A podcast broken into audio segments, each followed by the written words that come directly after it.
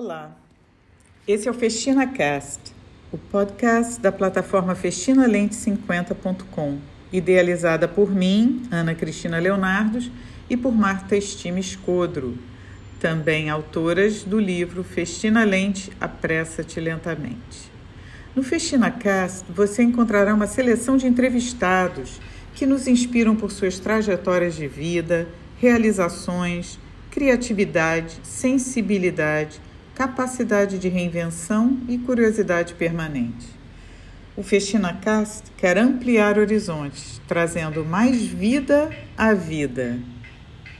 Hoje, a nossa convidada é Laura Machado. Seja muito bem-vinda, Laura. Obrigada, um prazer estar aqui com vocês hoje. Oi, Laura. Oi, é, Marta. Marta, é um prazer estar com você. A gente já se conhece de outros trabalhos e é sempre uma alegria e uma inspiração ter você por perto, suas ideias, sua trajetória brilhante na psicologia e além da psicologia. É, eu vou tentar apresentar você para quem está nos ouvindo em algumas palavras. Não vou dizer poucas, que poucas é impossível, né? Mas a, a Laura, para quem está nos ouvindo, ela é formada em psicologia pela PUC e trabalha com idosos, sempre se interessou isso desde o tempo de faculdade, em trabalhar com a chamada hoje terceira idade, mas que na época nem era chamada assim. Ela também fez mestrado na PUC, foi fundadora e diretora executiva do Instituto de Gerontologia da Universidade Cândido Mendes, é diretora executiva da Interaid, consultoria em gerontologia, que presta consultoria para organizações do primeiro, segundo e terceiro setor na área do envelhecimento, implantação de, de políticas públicas. É, a Laura tem um livro do qual nós vamos falar, que é o resultado de um trabalho de muitos anos, chamado Talento Não Tem Idade, de um projeto que no, foi patrocinado primeiro pelo Banco Real, depois Santander. Ela também é representante da International Association of Gerontology and Geriatrics, da ONU, é membro do conselho diretor da, da ONG Help Aid Internacional. E a Laura ganhou dois prêmios até agora.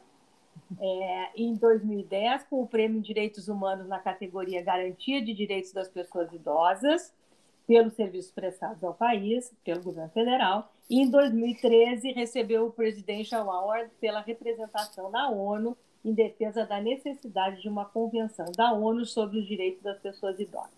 Então, essa é a Laura, amiga querida, profissional competente, pessoa de grande experiência nessa área, que nós vamos ouvir aqui, tentar fazer em uma hora uma conversa com ela. Laura, maior prazer receber você. Que ótimo, muito bom estar aqui. É sempre bom estar perto de colegas e poder trocar uma ideia e poder, quem sabe, inspirar pessoas que puderem estar ouvindo esse podcast. Estou aqui à disposição para a gente conversar. Então, você conta um pouquinho para a gente da sua trajetória, que eu sei que também não pode ser em poucas palavras, mas eu sei que você tem grandes histórias para contar. É, talvez você começou me apresentando dentro da, da área da psicologia, né? porque a minha história ela começa na psicologia e depois eu migro é, é realmente para trabalhar especificamente com pessoas idosas e me especializar na área da gerontologia, é, na verdade, a minha história dentro da psicologia, eu acho que começa desde quando eu entrei na faculdade. Mas eu diria, vamos até um pouco antes, né? É, a minha história com envelhecimento, é, e eu costumo dizer isso, que é, pelo menos naquela época que ainda existia um enorme preconceito e ainda era, é, quando eu comecei a estudar psicologia, é, era impensável naquele momento a gente estar tá pensando é, nas pessoas idosas. O país ainda era um país de jovens, né? Então as pessoas me perguntavam por que, que você tão jovem está querendo estudar e trabalhar é, com a questão do envelhecimento. E eu me fiz essa minha pergunta, fiz muito essa pergunta, inclusive dentro da minha trajetória, quando eu fui fazer análise didática para entrar para a Sociedade Brasileira de Psicanálise, o meu psicanalista me perguntava muito isso, né? porque era uma paixão. E eu tive que me responder essa pergunta desde cedo. E eu acho que a resposta vem é, o amor pelas pessoas idosas vem que eu perdi minha mãe muito cedo e não vou dizer que eu fui criada simplesmente apenas pelos meus avós, eu tive um pai muito presente com o qual eu morei e fui criada, mas eu tive avós muito presentes. E entrei na faculdade de psicologia já com um avô. Eu tive um avô bem idoso e um avô bem jovem, o que desde então me mostrou na pele que as velhices podem e são completamente diferentes. Né? Eu aprendi um dos conceitos que a gente trabalha da heterogeneidade na velhice desde pequena, na pele, quando eu chegava para um avô e dizia assim: vovô, senta comigo para brincar. E ele, diz, e ele não queria sentar, o avô mais velho por parte de pai, e o outro sentava comigo. Né? E eu não conseguia entender isso, mas se você pode sentar, por que, que o outro não pode? Então, veio dessa paixão mas na psicologia foi muito interessante porque é, a, ainda na graduação é, tem uma história pitoresca, né? Nós psicólogos para fazermos clínica nós temos que no final fazer um estágio, né? E aquela época eu chegou lá no SPA da PUC, tinha uma senhora de 50 anos com depressão para ser atendida. Ninguém queria pegar essa senhora. 50 anos. Que coisa, hein? 50 anos. Em 1977 para 8, era uma pessoa idosa. E, e os livros de psicologia nos quais a gente estudava, o próprio Freud dizia: pessoas idosas não são é, é, não tem benefício com psicoterapia. Isso elas não são crença, né? educáveis, né? Era uma, o livro do Freud diz isso, elas não são educáveis. Bom, eu atendi essa senhora, eu tive uma relação muito forte, muito boa com essa senhora, que em um ano, como todo estágio né, de, de, de SPA, ela tinha saído do quadro da depressão, e aí eu já entendi que uma das questões, efetivamente, para você conseguir sucesso num atendimento psicológico é, com uma pessoa idosa era quebra de preconceito, era acreditar que essa pessoa ainda tinha muito que contribuir e que ela não era uma pessoa idosa e que ela não deveria estar à, à margem da sociedade. Bom, isso foi quando eu me formei em 1978, quando eu fui fazer o mestrado, veio um segundo grande desafio, porque eu fiz a prova, passei na PUC e ninguém queria pegar, ninguém queria ser meu orientador, porque era uma temática né, é, é, que as pessoas não tinham familiaridade e não tinham interesse. Então, aí foi uma, uma, uma segunda barreira. Então, Ô, Laura, eu vou te ah, interromper só um minuto, ah, porque eu, eu queria é, reforçar isso que você está falando, porque hoje é, parece tão absurdo né, uma coisa que ontem era o absurdo, né? É. É, são é, esses paradoxos assim são uma coisa incrível da gente ver, né? Como realmente o tempo vai evoluindo e eu acho maravilhosa essa tua história porque a psicologia que é uma ciência que é tanto de acolher, de olhar para o humano, como na verdade teve um, uma, digamos assim, um lado sombra, né? É, e só para terminar essa historinha da, dentro da psicologia, de fato, né, naquela época, psicologia do desenvolvimento que nós estudávamos, psicologia do desenvolvimento 4, terminava na vida adulta. É nós sequer estudamos na faculdade, na nossa época, a questão da psicologia do envelhecimento. Ela parava ali.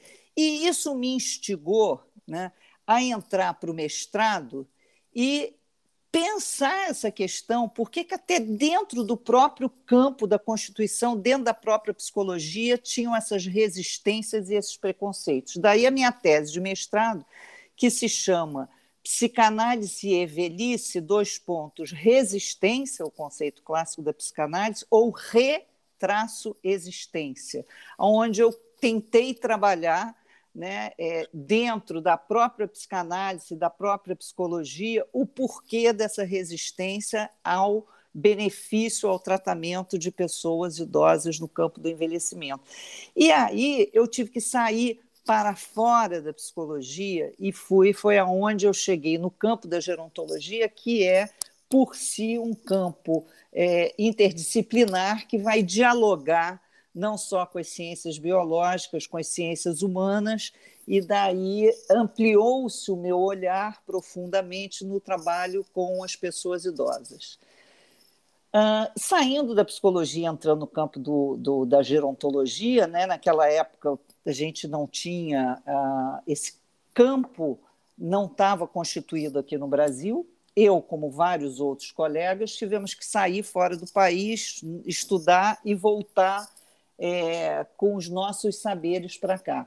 Eu fiz os meus estudos basicamente na França, né? mas naquela época nós tínhamos já um querido colega desde então, é, que vocês devem conhecer, o Alexandre Kalash, que já estava trabalhando Sim. no campo. A gente vem desde essa época trabalhando juntos. Depois ele foi para a Organização Mundial de Saúde. Depois teve o professor Renato, estou falando de Rio de Janeiro, né?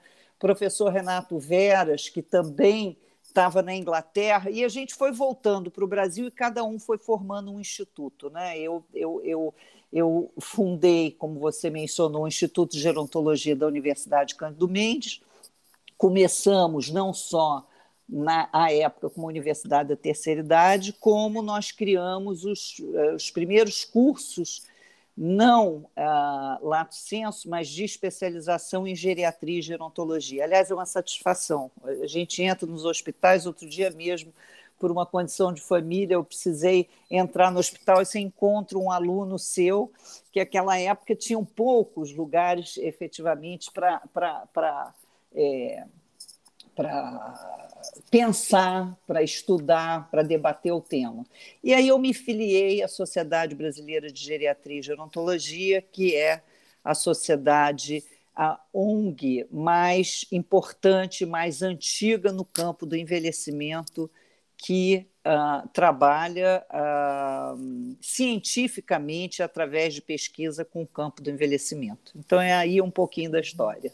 Eu queria é, é, fascinante sua trajetória, Laura. Eu queria que você fizesse, falasse um pouquinho sobre a diferença entre geriatria e gerontologia, porque alguns dos nossos ouvintes podem não estar familiarizados com a com cada uma dessas palavras, as diferenças. É ótima pergunta, né? A geriatria é uma especialidade médica que trata e cuida das pessoas idosas, da mesma maneira que na Associação Médica Brasileira, quando você termina a faculdade, você pode se especializar em crianças e se tornar um pediatra, você pode se especializar em pessoas idosas, faz uma prova de título dentro da MB e se torna um geriatra. O gerontólogo, ele já é, e isso houve uma mudança nos últimos anos para cá. Eu estou te falando aí, quando eu comecei, houve uma mudança, e atualmente é, uma, é um grande debate, inclusive dentro do parlamento brasileiro, para regulamentar essa profissão. O gerontólogo ele já tem uma ciência de base, né? como eu disse, é, uma, é, é, é, é um campo multidisciplinar. Então, você é um psicólogo e você é um especialista em gerontologia. Né? Então, o gerontólogo pode ser um psicólogo, um assistente social, um terapeuta ocupacional, um jornalista, não importa, qualquer profissional que tenha o foco né, do seu trabalho nas pessoas idosas, ele pode ser um gerontólogo. E como ele se torna um gerontólogo? Até uh, há uns seis, oito anos atrás, ele teria que fazer também dentro da Sociedade Brasileira de Geriatria e Gerontologia, que é essa sociedade afiliada à Associação Médica Brasileira, tem que fazer uma prova de título e ele se torna um especialista em gerontologia. De uns oito anos para cá, não me lembro exatamente a data, a USP criou um curso de graduação em gerontologia. Então, nós também temos os egressos do curso de graduação que também são uh, gerontólogos. Né? E aí é, é, eles têm essa discussão, porque eles.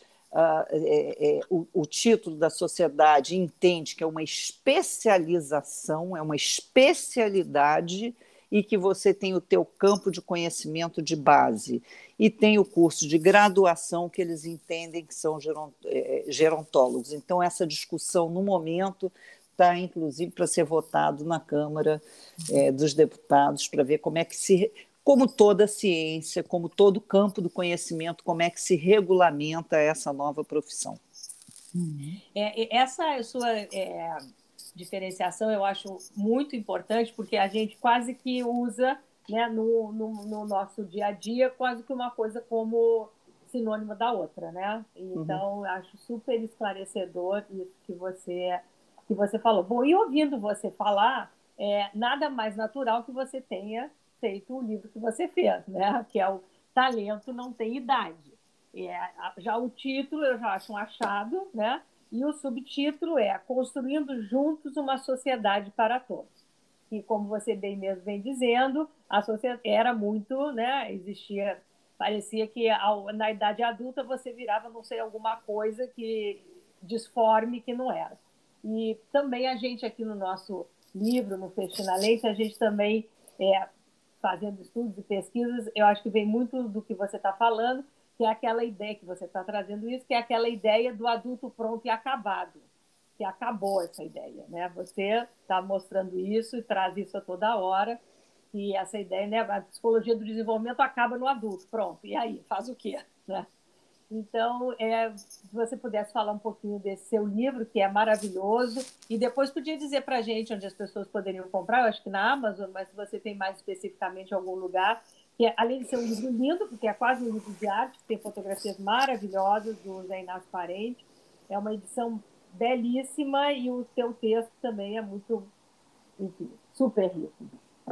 Então vamos lá, para eu falar um pouquinho do livro Talento Não Tem Idade, é, eu tenho que voltar um pouquinho atrás na minha trajetória para contextualizar, que é o seguinte: quando eu estou dentro da psicologia e comecei a fazer clínica e faço clínica, minha clínica foi sempre bem é, é, localizada Quer dizer, houve um tempo que eu trabalhei com criança, depois fiz formação em família e casal, e logo depois eu entrei na gerontologia. A minha clínica, como psicóloga, é especificamente ou de pessoas idosas, ou de filhos de pessoas idosas, ou pessoas em vias, né? quer dizer assim, pré-aposentadoria, etc. E tal. Mas eu rapidamente descobri, Marta, Ana Cristina, que se eu passasse a minha vida inteira dentro do meu consultório particular, atendendo individualmente pessoas idosas, eu ia beneficiar muito poucas pessoas. Foi aí que eu tive a clara percepção de que eu queria trabalhar com políticas públicas. Eu queria pensar grande a como que eu poderia né, é, é, contribuir e virar esse jogo, ou seja, mudar a sociedade, porque uma pessoa idosa ela também só vai se sentir bem e ter um envelhecimento saudável se ela viver numa sociedade num contexto que não veja como viam à época uma pessoa idosa que era, né, era, era invisível na nossa sociedade. Uhum. Então fui trabalhar é, com, com políticas públicas, né, mais ligado internacionalmente, comecei aí é, toda uma trajetória internacional, aí o Kalash já estava na OMS, então, é, enfim, a minha trajetória toda está ligada a ele nas nossas parcerias de trabalho nacionais e internacionais, e aqui no Brasil, trabalhando com a Secretaria de Direitos Humanos, ajudando na, nas, uh, na formulação da Política Nacional do Idoso, que foi em 94, depois foi regulamentada pelo Fernando Henrique em 96, depois a criação do Estatuto do Idoso, quer dizer assim, é, é, colaborando com vários setores da sociedade, né? quer dizer assim, aí são várias forças. Né? É, o Estatuto do Idoso, por exemplo, tem uma história é, bem interessante, talvez eu considere, é, talvez não, eu sempre considerei que dentro do alcance que eu pretendia ter, não de uma única pessoa no consultório, mas de um amplo, eu considero que tenha sido o trabalho da minha vida que teve mais impacto, porque foi quando a TV Globo ia fazer aquela é, novela Mulheres Apaixonadas e que eles colocaram um casal de netos, né? casal de idosos indo morar com os pais e tiveram que desalojar do seu quarto os netos. Isso, eu lembro disso. Eu Acho fiz toda a consultoria deste núcleo da novela, né? Aonde ali foi colocado pela primeira vez violência contra idoso, foi colocado a questão do Alzheimer, foi colocado uh, né, essa dicotomia, tinha uma neta que era muito maldosa e tinha um neto que era muito afetivo com os idosos, e, e isso foi um tema nacional. Eu me lembro como se fosse hoje. Eu ia fazer minha unha no manicure e estava os manicures. Você viu o que, que ela fez? Você viu o que aquela neta fez com o avô? Eu não sabia que isso existia. Os netos maltratam os seus avós. Então, virou uma comoção nacional e foi graças a essa novela. E o Manuel Carlos, autor dessa novela, à época pediu: Eu preciso da informação em tempo real que eu quero, o dia que o Estatuto do Idoso for aprovado, mandar o casal de idosos para Brasília. Então, foi a primeira novela que isto aconteceu. Uhum. O Estatuto do Idoso saiu da gaveta, era a época de medidas provisórias e medidas provisórias. Ele estava sempre, ele era primeiro da, da, da gaveta, passava para o último, da primeira passava para a última. Até que a novela né? quer dizer, a importância da sociedade civil, a importância da imprensa para os movimentos sociais, ganhou tal vulto na sociedade brasileira que efetivamente o Estatuto do Idoso é, foi aprovado. Então, dentro desse contexto todo de políticas, uma sociedade não se transforma, que era mais ou menos, é, é, era minha paixão, sempre foi, né? Quer dizer, você me perguntou como é que começou. Isso começou por amor, começou por uma neta que foi é, amada pelos seus avós e, e quando eles envelheceram, e um deles envelheceu com Alzheimer, eu dizia assim: como assim? Entendeu? Porque o dia que eu tive um avô que foi diagnosticado de Alzheimer, eu, o médico me disse: não tem nada a fazer. Eu digo: como não tem nada a fazer? Um homem brilhante como ele foi a vida inteira tem que fazer alguma coisa. E foi isso que me motivou a trabalhar cientificamente em pesquisas para entender essa questão. Mas se eu queria uma transformação da sociedade que não visse mais as pessoas idosas invisíveis, eu tinha que pensar em políticas. E as políticas não trabalham apenas na área pública, mas também na área privada. Então, foi uma longa preleção para chegar à resposta à tua pergunta. Talento não tem idade. Talento não tem idade nasce de uma política internacional, que foi o Ano Internacional das Pessoas Idosas, 1999, e eu à época era presidente do departamento de gerontologia da SBGG, da Sociedade de Geriatria. E então eu tive assento no governo Fernando Henrique Cardoso para fazer uma campanha pública para que a gente tentasse é, melhorar o preconceito contra a pessoa idosa. Eu sei que eu ia a Brasília todo mês e conversava e conversava e nada saía. Até que eu mandei um e-mail para o Banco Real e disse isso, isso, isso, acho que um projeto e cabe dentro da, da, dos valores desse banco, etc. E tal. Fui imediatamente recebido por um dos executivos que eu tenho o maior respeito nesse país, que é o Fábio Barbosa. Ele era o presidente do banco à época. Ele abraçou o programa para ser um ano e criamos o programa Talentos da Maturidade. Ah, isso, o livro começa com esse programa. É. Talentos da Maturidade é um pro, o primeiro projeto da iniciativa privada no Brasil. E qual foi a campanha de marketing? A campanha de marketing foi o seguinte: é, nós criamos categorias de música, de literatura, de artes, de monografia, de programas exemplares mas as categorias artísticas só podia participar quem tinha mais de 60 anos. Então, qual foi a, a, a, a brilhante construção dessa campanha publicitária, na época a primeira foi da Lil Lara, foi o seguinte: vamos trabalhar no negativo ou seja, o idoso é invisível na sociedade, ninguém aceita o idoso, tinha o preconceito que o idoso não aprende mais, o idoso não contribui para a sociedade. Aí você chega, faz uma campanha nacional e diz assim: só pode quem tem mais de 60 anos. Tinham cartas e cartas de pessoas com 58, 59 querendo participar e tinha que esperar. Então, era assim, era proibido para quem não tinha 60 anos. Então, essa, uma... ideia... essa ideia é maravilhosa. É maravilhosa, essa é. ideia é maravilhosa. Essa é a ideia é, do ovo em pé, né? Aí é, é tão fácil, né? Mas, é. Assim, é incrível isso. E era para ser um ano esse, esse concurso, né? Foi um tal sucesso, o banco à época era na Avenida Paulista, em, em, em São Paulo, que o presidente do banco começou a festa e dizia assim: não é só uma ação, eu quero de dois em dois anos. Quando terminou a festa, ele disse: será anual. E foi durante anos esse concurso, né, que tinha prêmios, tinha festa, tinha premiação é, é, também em alguma contribuição financeira.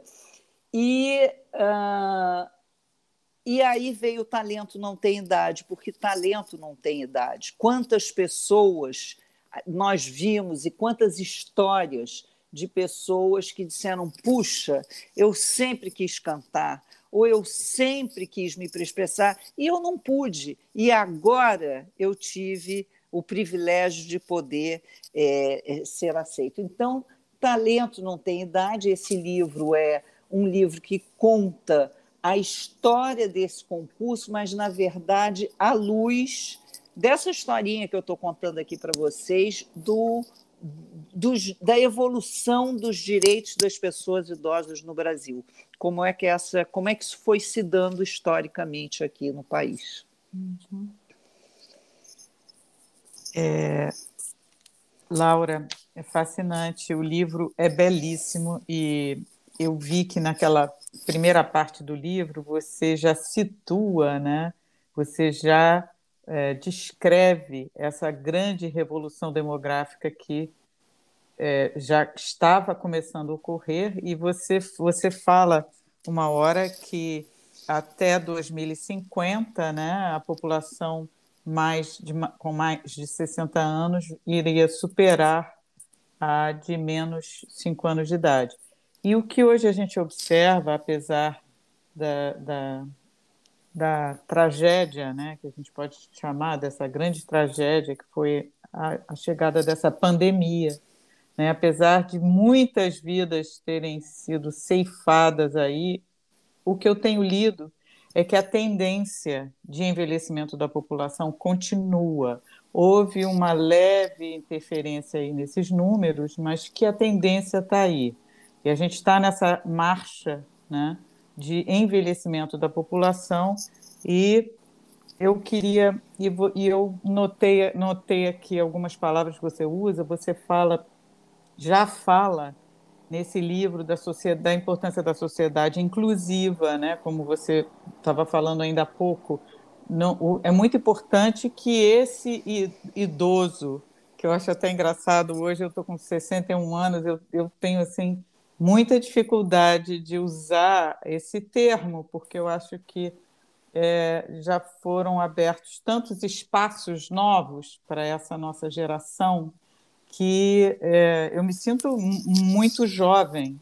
E eu fiquei assim até chocada quando você falou dessa é, é, moça de 50 anos, eu falo moça, né, que você chegou a atender com quadro de depressão e que ninguém queria atendê-la porque ela já estava numa idade que né, já não se investia tanto.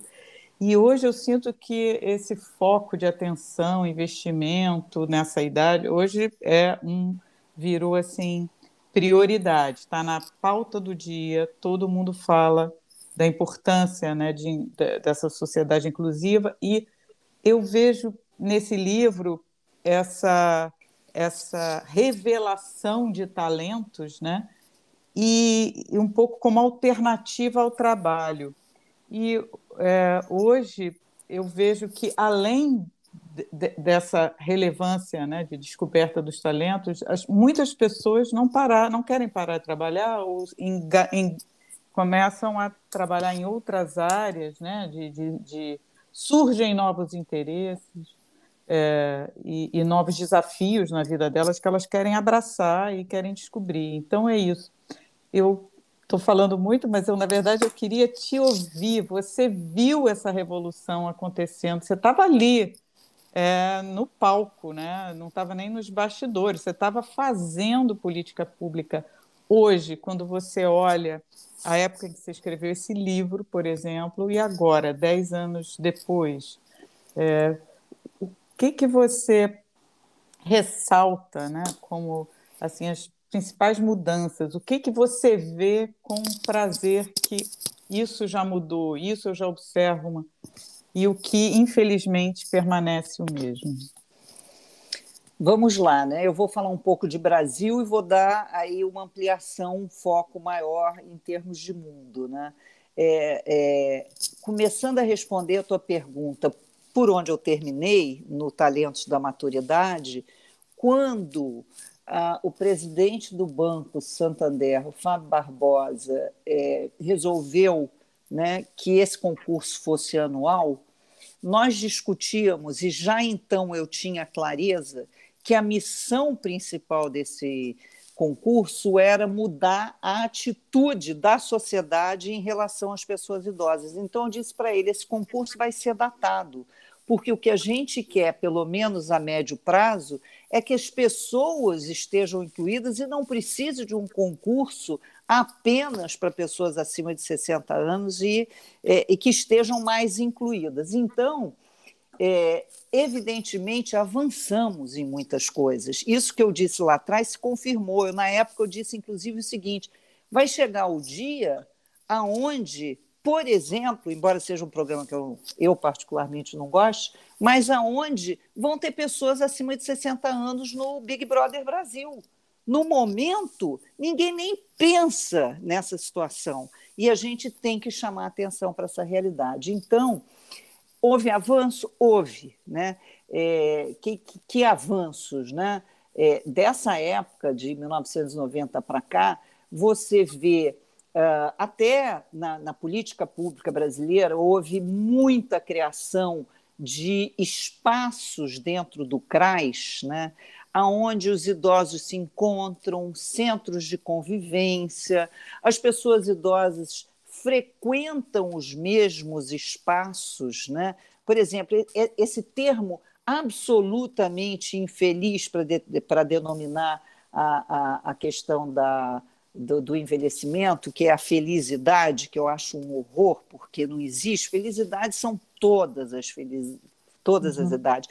Mas eu fui pesquisar porque lá no Nordeste, por exemplo, muitas pessoas idosas, sobretudo essas que participam dos centros de convivência no CRAS, elas se dizem na felicidade. Sabe por quê? Porque elas não tinham acesso, quando eram jovens, a dançar, a sair sozinhas, a participar socialmente. Então, elas só passaram a ter este benefício com mais idade. Então, que avanços tivemos? Tivemos avanços de maior acesso à assistência social, né?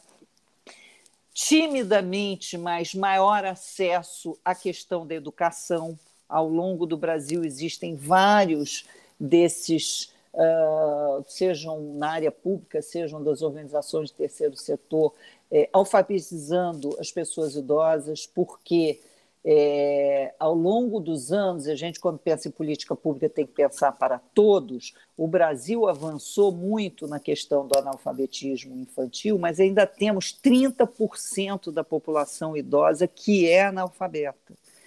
É, então, você avançou na criança e não avançou é, nas pessoas idosas. Uh, existe mais inclusão? Existe, mas ainda existe muito preconceito, ainda existe muita violência.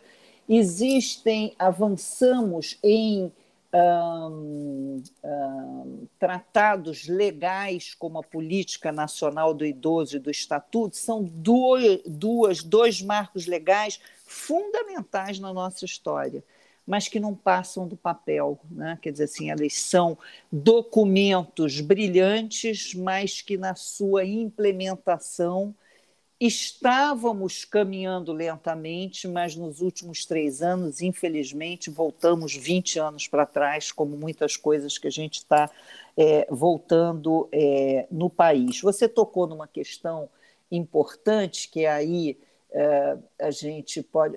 Deixa eu levar um pouco para um contexto internacional, né? quer dizer assim, houveram avanços é, nesse sentido que eu estou mencionando aqui para você, alguns países com uh, marcos legais, etc. e tal, mas ainda temos muitos países, né, países africanos, sobretudo, países asiáticos, onde sequer uma política pública na área do idoso tem. Então, assim, ainda existe um des, é, uma desigualdade enorme e é, é, é importante lembrar, né, você é, trouxe um trecho do meu livro onde eu falo que em 2050 vamos ter mais uhum. pessoas idosas do que jovens, mas nessa época cabe lembrar que três quartos da população com 60 anos e mais estará vivendo em países em desenvolvimento,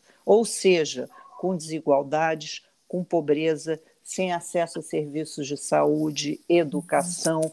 E são esses serviços, em termos públicos, que vão trazer um envelhecimento com, com um bom envelhecimento, um envelhecimento com qualidade de vida. Porque não é aos 60, pela idade cronológica, que você tor se torna velho. Você só vai ter uma velhice com dignidade se você teve uma infância é, que você teve acesso à educação, que você teve acesso a serviços de saúde, se você teve alguma intercorrência. Isso é um construir no teu curso de vida para você chegar né, aos 60, 65, 70, 80, 90 é, com, é, com saúde, com dignidade, com qualidade de vida, com participação social, que são ingredientes fundamentais para você ter uma boa velhice. Agora. Ô, Laura, é, eu, eu queria te interromper um minutinho, hum. porque eu queria frisar isso que você está falando, é, porque muitas vezes parece, no Brasil principalmente, nos outros países eu não posso dizer, mas você está apontando essas coisas e eu totalmente concordo com você. Como falta a todos, e principalmente a quem precisaria ter, uma visão sistêmica do envelhecimento. Porque se antes o idoso não existia, porque não existia como pessoa, né? Hoje parece que tem muito foco no idoso, mas parece que o idoso também nasceu hoje. Uhum. Né? Esse idoso, como você está colocando, o idoso de hoje, ou enfim, a pessoa com mais de 60 anos, de 70, de 80, seja lá como, qual a idade que for, essa pessoa é, ela vem de um processo. Então, ela vem de um processo exatamente. Eu gostaria muito de re, re, é, reforçar isso. É um processo desigual, é um processo que vai não avança de forma uniforme, de, de, forma uniforme é horrível, mas enfim, não avança uniformemente, avança ao soluço. Tem uma política aqui que depois se desfaz ali, aí nasce outra lá que era igual àquela, mas com outro nome. E, e, e, na verdade, as coisas não evoluem, as coisas caminham, que é diferente de evoluir, de caminhar todos, todos caminhando. Uhum. Então, essa sua ideia eu acho muito, muito, muito importante. E acho que bom que você está podendo falar isso aqui, que bom que as pessoas possam estar tá aproveitando ouvir uma pessoa tão lúcida e com essa esse olhar de águia, né? Você subiu, você subiu e olha por cima, né? Eu, uhum. e, e, essa visão falta muito, né? E eu acho que a pandemia é, foi uma coisa que descortinou isso, né? colocou os idosos, aquilo me irritava profundamente, não sei se há outras pessoas, milhões daquelas piadinhas de, do Instagram, de memes, cata velho, não sei o quê, bota o velho em casa, né? o isolamento dessas pessoas mais idosas que já eram isoladas por si, que isso aumentou terrivelmente né? o custo é, emocional, psicológico, né? os níveis de depressão, de suicídio, de enfim, né? que a gente está enfrentando a pandemia só mostrou que já existia. Né? Uhum. Então, é um, eu acho. Parabéns, parabéns, Laura, por esse, por esse teu trajeto, porque é um prazer ouvir uma pessoa como você. É, pegando aí o gancho, né? Obrigada do que a Ana Cristina estava falando da revolução da longevidade. É, é, só adianta, e todos nós só queremos viver mais né, se a gente vive com dignidade. Então, não adianta querer só mais anos, a gente tem que ter mais anos com vida e com dignidade. E como é que, idealmente, a gente chega a isso? A gente só vai chegar a isso se a gente trabalhar em termos de uma cultura do envelhecimento, de uma sociedade que pense o envelhecimento desde o momento da gestação. A gerontologia é, que já me foi perguntado, né, quer dizer, o que é a gerontologia, a diferença para a geriatria, ela começa na concepção. É ali que começa o processo de envelhecimento e todos os passos. Por isso que a gente luta por uma sociedade justa para todas as idades, porque você precisa melhorar todos os determinantes de uma boa de uma boa de um bom envelhecimento. Então é uma mudança de cultura mesmo, né? Que a gente está sem o qual não adianta que a medicina tenha avançado, o saneamento básico tenha avançado, as condições básicas de vida tenham avançado, que nos levam ao envelhecimento, se junto com isso a gente não tiver uma cultura de inclusão, uma, uma cultura de acesso e justiça para todos, porque não vão chegar, vão se perder no meio do caminho, como as taxas de mortalidade dos jovens no Brasil são altíssimas. A, uhum. a, a taxa de mortalidade nos jovens fazem com que a nossa expectativa de vida já não esteja aos 80 anos, porque se não morresse tantos jovens no meio do caminho, a gente já estaria perto dos 80. Estamos nos 75. Então, é, só para vocês terem uma ideia. Mas comentando, é, também não quero perder um comentário também que já foi feito, que é a mudança da sociedade, porque tem a ver com essa questão da cultura do envelhecimento que eu estou falando aqui. Um, mudou uh, alguma coisa mudou sim né a própria é, conceito de aposentadoria mudou né uhum. é, pegando uma frase que eu acho ótima de uma querida colega é, do IPEA Ana Amélia Camarano Ana Amélia Camarano diz o seguinte: o conceito de, de velho ficou velho. Né? Ou seja, é, nós, é, eu me lembro, e vocês certamente vão de lembrar, né, os seus avós, os meus avós, se aposentavam e paravam. Agora é impensável. Né? É, por debaixo disso tem todo um, um, um, pilar de uma argumentação de que para você ter um bom envelhecimento, um dos pilares é você ter um aprendizado ao longo da vida, mas essa questão de que você não para, de que você não. A aposentadoria acabou aquela imagem da cadeira de balanço fazendo tricô, acabou aquela imagem de né, você parou no tempo. Não, ninguém quer parar. Pelo contrário, a gente quer continuar, a gente precisa se atualizar, precisa se reciclar, e eu acho que esse também é uma conquista importante em todas as classes sociais. Quando eu vou para o interior do Brasil fazendo projetos uhum. sociais, eu vejo as pessoas idosas com esse mesmo prazer de querer continuar participando e contribuindo para a sociedade.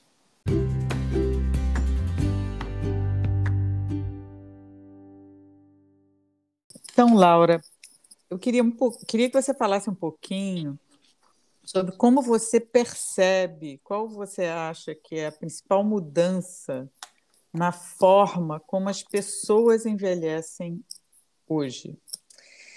Eu acho que a principal é essa curva que foi herdado do biológico, que você nascia, depois você tinha um platô da vida adulta, acabava a reprodução e o trabalho, vinha a velhice vinha um declínio.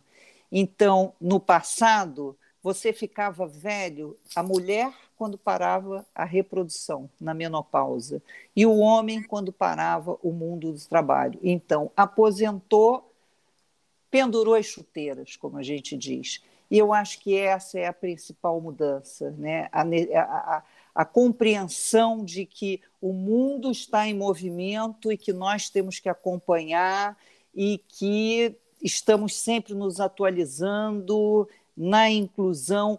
Vou dar só um parâmetro rápido para responder essa pergunta, bem rápida.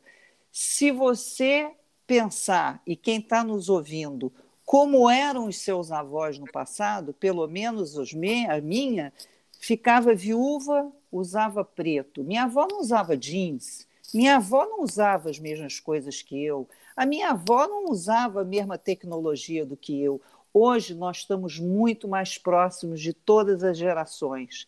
Então, essa questão é, da mudança é uma mudança de que afast... É, é, é, encurtou o espaço, o famoso gap geracional, a distância entre as gerações, ela sempre existiu e vai existir, porque nós vivemos numa determinada época e um contexto sócio-histórico, mas diminuiu muito. Hoje você vai à rua, você vê uma senhora de 80, 90 anos vestida de tênis, de jeans, de camiseta igual o seu neto. Isso é apenas um parâmetro para mostrar que talvez essa tenha sido uma das maiores transformações, que é Uh, nós, nós estamos mais jovens, os idosos estão hoje mais jovens do que já tiveram no passado. Perfeito. Eu acho Concordo. maravilhoso você, você falar isso, porque a minha pergunta para você, porque a gente já está se encaminhando para o final, é exatamente porque a gente sente isso e vive isso que você acabou de descrever, é, a Organização Mundial da Saúde ela acaba de abrir uma enorme polêmica porque está considerando velhice como doença, né? No CID, na, naquela, naquele índice internacional de doenças, velhice virou uma doença. Então, a partir de agora, todo mundo tem 60 anos, sei lá, está no seu prontuário velho, apesar de você gozar de saúde perfeita. Eu queria saber o que, que você pensa disso, qual é a sua como é que você está, quais são as discussões que você está entrando nisso, que você tem acesso a organismos internacionais, enfim. Se você pudesse falar um pouquinho para a gente sobre isso, já saiu em tudo quanto foi jornal, enfim, televisão, mídia. É, acho que é interessante você falar um pouquinho para quem está nos ouvindo. É, isso é um enorme retrocesso, isso é uh, a maior pura expressão é, de preconceito contra idade, que se chama ageismo internacionalmente, se chama idadismo no Brasil. É, é, na verdade, isso já foi aprovado em 2019 na Assembleia Mundial de Saúde. Quem vota isso não é a Organização Mundial de Saúde, são os Estados-membros que entram nessa discussão e aprovam. E essas é, classificação internacional das doenças, elas é, de tempos em tempos elas vão mudando para se adaptar na, é, na sociedade. Então, do ponto de vista conceitual, isso é, é, é, é uma aberração e não tem nenhuma evidência, pelo contrário, né? É, é, é de um erro conceitual absurdo, porque velhice não pode ser uma doença, porque velhice é uma etapa da vida. Como a vida adulta é outra, como a adolescência é outra, como, por exemplo, que é claramente descrito no CID, em todos os CIDs, a questão da, da, da, da maternidade. Então, velhice é uma condição humana, velhice é uma etapa do nosso curso de vida. Você não pode contextualizar como um sinal, como um sintoma, como uma doença. Quer dizer, sim, isso é de uma, de uma aberração que a gente, enquanto sociedade civil, estamos nos organizando para pressionar é, é, a mudança. Mas o que eu quero te dizer nesses quase, quase 50 anos de trabalho nesse campo é. E todo o progresso, né, como até uma criança, né, a criança para andar, ela vai para frente, ela vai para trás até ela conseguir. Então tem as evoluções e os retrocessos.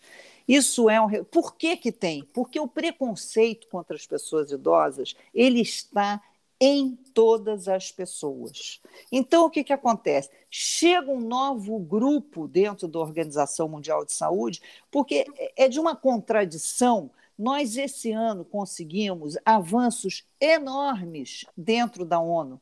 Foi declarado pela ONU a década de envelhecimento saudável de 2021 a 2030.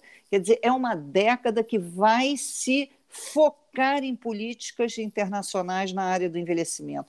Está sendo discutido uma convenção internacional das pessoas idosas. A OMS lançou uma campanha contra o preconceito das pessoas idosas. E dentro do próprio organismo, pensa-se em colocar, em categorizar velhice como doença, o que não faz o menor sentido. Então, eu é, é, tenho esperança de que a gente consiga, né, com dados e com elementos e com conceituação e com argumentação que isso efetivamente possa ser modificado, e é assim a evolução de políticas públicas, sobretudo na ONU e na Organização Mundial de Saúde, sentam os 196 Estados-membros, sentam às vezes pessoas de corpo diplomático que não conseguem entender essa questão técnica, apesar deles terem grupos de trabalho. Então, é, eu espero que isso se, se retroceda, mas essa, essa criação dessa cultura do envelhecimento é, como em todos os campos, não é tão simples. Eu me lembro que há uns anos atrás eu voltava das reuniões da ONU arrasada. Eu dizia: Meu Deus do céu, a gente já evoluiu. Nessa reunião parece que botou tudo para trás. Como é possível? Será que não está se vendo que as pessoas estão envelhecendo e tem uma revolução da, da, da longevidade? Aí um dia eu entendi. Como é que eu entendi isso? Quer briga tão forte quanto a nossa, que é das questões climáticas, que os Sim. acordos não são assinados, e aí, de repente, vem um tsunami, de repente, devastam cidades e populações imensas e não se assinam acordos. Então, são essas pequenas coisas que são feitas de avanços e de retrocessos. Isso é uma aberração, não faz o menor sentido, porque. Ah, ah, epidemiologicamente precisa-se de um CID-10, mas as pessoas não vão morrer de velhice, vão continuar morrendo por câncer, vão continuar morrendo por doenças cardíacas, por doenças pulmonares, mas não de velhice. Não faz o menor sentido. Então, uhum. espero que isso se retroceda. E a gente também espera mesmo. É. E estamos também nessa luta é, de, dessa, enfim, para poder é, esclarecer né, a população, é, o que depender da gente, de disseminar essa informação positiva sobre o envelhecimento. O, Laura, eu queria fazer uma pergunta sobre o que você falou. É, uh, hoje, quando você. Já podemos entrar na nossa sessão em poucas palavras. Envelhecimento, dois conceitos: envelhecimento, longevidade é, a nossa nosso blog, o nosso site e toda essa inspiração que a gente teve para dar continuidade ao assunto do nosso livro, do Festina Lente Apressa-te Lentamente, nós focamos no conceito longevidade. É, não de uma forma é, ingênua, mas de uma forma que impulsione as pessoas a olharem para frente com um olhar positivo. Até porque, quando a gente fala em envelhecimento, vem toda aquela carga do passado, do estigma, do preconceito. Então, a gente tem pautado a nossa agenda, o foco nesse conceito da longevidade, que inclui envelhecimento ativo, que inclui inclusão na sociedade, que inclui tentar. Tá perfeito. Então, Vocês estão no up to date, continuem com a longevidade. Então, tá, tá bom. Queria, queria ouvir uma especialista Não, tá. se a gente estava é, em algum.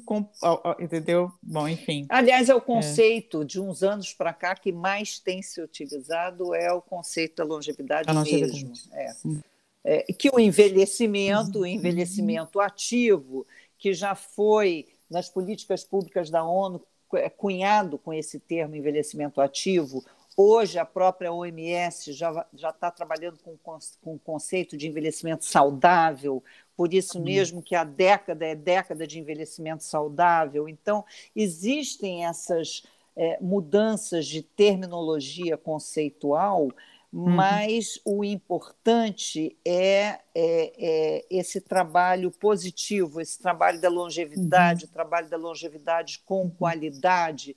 Mas tem uhum. uma outra questão muito importante, que inclusive perpassa por essa questão Uh, nós acreditamos que perpassa, inclusive, por essa questão do termo de velhice dentro do CID-11, é, que é uma questão muito importante e que, na minha visão, é uma das uh, dos fatores mais importantes para você ter uma velhice com dignidade, que é não negar o envelhecimento. Sim.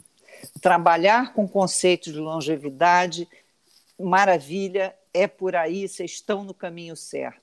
Mas nós não podemos, por outro lado, aceitar a negação do envelhecimento. Uhum. Vamos envelhecer todos, até porque alternativa ninguém uhum. quer. O que a gente não quer, perguntando, fazendo várias pesquisas que já fizemos ao longo desses anos todos, as pessoas idosas, quando você pergunta, você tem medo da velhice ou da morte? Eles respondem, da velhice. Mas por quê? Porque é associado à velhice com dependência. O que hum. nós queremos é uma longevidade, uma longevidade com saúde. Mas se queremos viver mais, e queremos viver mais, porque só temos esta vida, temos que ter prevenção, temos que é, é, entender que é possível sim que a gente tenha, em algum momento da nossa vida, velhice com dependência. Uhum. Porque, por exemplo, eu estava falando há pouco que foram criadas, um dos avanços são os centros de convivência capilarizados no Brasil todo. Mas não temos centros-dia. As pessoas com velhice, com dependência, são cuidados por quem? Quais são os centros especializados que possam dar conta de velhices com dependência. Esse, para mim, é o grande desafio, hum. porque enquanto a gente tem saúde, a gente tem tudo, mas quando a gente começa a depender, é aí uhum. que começa é, todos os problemas. Então, é, é, depois tem uma historinha para contar também da minha vida pessoal para a gente terminar, mas vamos às é. tuas perguntas que você quer em poucas palavras. É, agora em poucas palavras eu incluí mais uma, já hum. que você está falando desse assunto. A primeira é intergeracionalidade. Fundamental, né? Quer dizer assim, é, a gente, é, de novo, se você como falei mais cedo, né, cria universidades ou cria espaços, guetos apenas para pessoas idosas, você não promove essa renovação e essa vida. Então, o jovem e a criança precisa do adulto e do idoso, como o idoso precisa do. do... É, é, é uma questão de vida, uma questão de troca, uhum. é uma questão de dar e de receber. Você Ótimo. quer poucas palavras? Eu fui. É, poucas palavras. O que você diria festina lente, apressa-te lentamente para alguém. Apressa-te lentamente para fazer o quê? Viver intensamente cada dia como se fosse o último dia da sua vida, porque o tabu da velhice está ligado ao tabu da morte. Ninguém quer pensar que um dia vai morrer, então a gente nega o envelhecimento, e, ao negar o envelhecimento, também nega a velhice com dependência. Então, aproveite cada dia da sua vida, vive intensamente. Ótimo. E para você, hoje, em uma palavra, envelhecer bem. A expressão que todo mundo fala, ah, eu quero envelhecer bem. Para você, envelhecer bem é? Uma palavra? Uma frase. é, mova-se, atualize-se, não fique parado, porque o parado é que é o velho. Você pode encontrar um adolescente que você diz assim: nossa, está parecendo um velho. Por que, que a gente fala isso? Porque ele está parado, porque ele não se movimenta. Então, se movimenta, se exercite fisicamente, busque desafios intelectuais, relacione-se, pessoas, vida. Isso é envelhecer bem. Maravilha. E aceite com resiliência as perdas, porque elas existem. Não adianta negar, porque se negar, o buraco é maior. Uhum. E, por último, a, a expressão fazer hoje, pontinhos, e não deixar para amanhã. Você já falou um pouco, né, do movimento. Pois é. O que mais você... Qual, ser, qual seria a sua segunda dica? Fazer hoje... O que você diria a uma pessoa? Faça hoje e não deixe para amanhã. Viva intensamente. Eu acho uhum. que uhum. é, é, eu acho que esse é um é um segredo da vida, mas quando a gente é jovem, a gente talvez não tenha essa medida do tempo, né? Então eu acho que é, é, seja cada vez mais você, né? Eu me uhum. lembrou dos filósofos o ser e o tempo, né? Quer dizer assim, é, é seja você mesmo aproveite, né? É uma dádiva, o tempo é uma dádiva, então aproveite esse tempo é, e tem essa dimensão. E, e, e, eu disse que ia contar uma historinha minha no final. Uhum. Isso. A questão de você é, não negar o envelhecimento e ter a plena é, é, clareza de que nós somos finitos é, que tem a finitude, nós, nós temos um tempo aqui nessa existência. E se você sabe de que, se você não nega, se você dialoga com você mesmo, com o tempo que você tem, que ele é finito e que você está ficando velho, isso te dá a dimensão de que você precisa se adaptar a esta nova realidade. Então, eu te conto, para finalizar, uma experiência pessoal. Né? Eu fiz todo um movimento nos dois últimos anos da minha vida de sair de um espaço grande com muitas coisas, viver numa casa com andares, e eu digo, se eu ficar velha aqui, depois não me tiram mais, eu vou sofrer quedas, é um ambiente inóspito porque eu estou longe de tudo, e eu fiz um movimento, comprei um apartamento bem menor, me desapeguei em vida de tudo, o que eu podia me desapegar, né? muitas coisas, já dei para as filhas, não preciso mais, eu não preciso mais. Quer dizer, aproveite mais a essência da vida com as coisas importantes.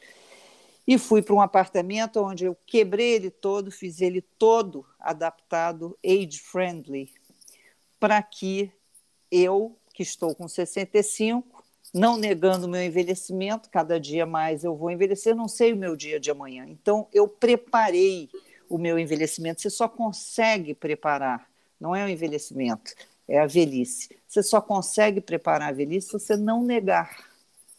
Então, a partir do momento que você diz, eu estou ficando velha e pode ser que ainda viva mais 30, 40 anos, mas já vou me preparar, não vou esperar a hora acontecer para eu começar a me preparar. não vou esperar o que eu digo assim. O meu marido diz assim: Puxa, mas você está botando porta de 90, você está me botando já numa cadeira de rodas, era uma briga a obra. E eu dizia: não, eu só estou preparando, porque se um dia acontecer, eu não quero fazer obra e ter que morar na casa de filho, eu já estou no lugar. E é igual seguro. Se você faz um seguro, você acaba nunca usando ele, entendeu? Agora, se você não faz seguro e bate com o teu carro, você se ferrou. Então é assim, prepare-se. Excelente, Laura, e eu acho que isso dá uma sensação de é, agenciamento que a gente tem, né, a, a, a, essa livre escolha também, né? A gente está exercendo a nossa liberdade de saber e, e com consciência total, né, é, percepção desse ciclo da vida e se preparando para ele da melhor forma, quer dizer, não não se deixando passivamente que outros resolvam a sua vida por você. Eu acho que isso também é uma mudança que a gente está percebendo cada vez mais hoje, né? As pessoas estão muito conscientes disso, que a gente tem a cada momento, etapa da vida, o poder de agir sobre ela, de tomar as decisões, de prever, de fazer um desenho do que a gente quer, né? de desenhar os próximos passos. Eu adorei, é, adorei. É, só para terminar, isso é uma outra, hum. isso é uma outra questão que a gente não teve tempo de tocar, que foi a revolução feminina e o impacto dela na velhice. Porque, na verdade, tudo que você acabou de dizer, todo esse planejar, toda essa escolha, é uma atitude muito feminina da atualidade. No passado, nós éramos mulheres absolutamente passivas. Né? É verdade. assim. Então, isso é uma revolução em cima de outra. É né? uma revolução e nós idosas vamos nos beneficiar de duas grandes revoluções uhum. desse século que não as mulheres adultas não se beneficiaram, na minha visão, da revolução feminina, do feminismo. Concordo. Por quê? Trabalham, estudam, criam filhos, estamos, fomos todas descabeladas para conseguir isso. Mas nós vamos ser beneficiadas disso na velhice. E a segunda grande revolução que também nos beneficia é a tecnologia, porque a gente vai continuar a trabalhar, se comunicar devido à tecnologia. Então, acho que a gente vai ser muito feliz. Ô, Laura, então, para a gente terminar, eu quero falar duas coisas. Primeiro, que nós já estamos te convidando, então, para um segundo podcast para falar sobre essa revolução feminina é. na, no envelhecimento, né, o papel da mulher nessa outra etapa da vida. Isso é um, um convite para o próximo. E a outra coisa que eu queria é, finalizar é dizendo que eu fiquei o tempo todo te ouvindo e, enfim, degustando as tuas palavras, mas eu eu não esqueci do jeito que você começou. Que você disse, é, isso tudo começou por uma questão pessoal. Então, eu acho que todas as, é, as coisas importantes que a gente faz na vida, em termos profissionais, você tem uma carreira brilhante, né? foi atrás do que você acreditava, mas tudo teve uma ligação com a sua vida pessoal. Então, nada é feito, por isso é que você é tão autêntica no que você uhum. fala, no que você estuda, nas conclusões que você tira e na paixão que você tem quando você fala disso. Porque tudo está ligado a você, que foi, enfim, criada pelos seus avós, que teve essa perda cedo e que isso fez com que você olhasse esse mundo de uma outra forma e isso te acompanha sempre. Eu achei isso espetacular. Então, é só para a gente é, ficar também é, com um pouco de uma coisa que eu acredito muito também que é as coisas todas têm que passar pela gente, né? Tem é. que serem encarnadas, senão são falsas. E você é a pessoa assim brilhante, autêntica e muito inspiradora. Obrigada. Eu acho que realmente tudo começa pela questão pessoal e tudo começa pelo vínculo, né? Pelo Exatamente. amor, né? Então, você ter essa consciência de que você recebeu tanto, eu recebi tanto dos meus avós, que eu queria devolver um pouco do que eu recebi para eles e para todas as pessoas idosas. É isso aí, queridas. Adorei também, vou adorar voltar. que bom, a porta está sempre aberta, volte sempre. Foi um prazer, Laura. Prazer, Muito obrigada, obrigada. pela participação.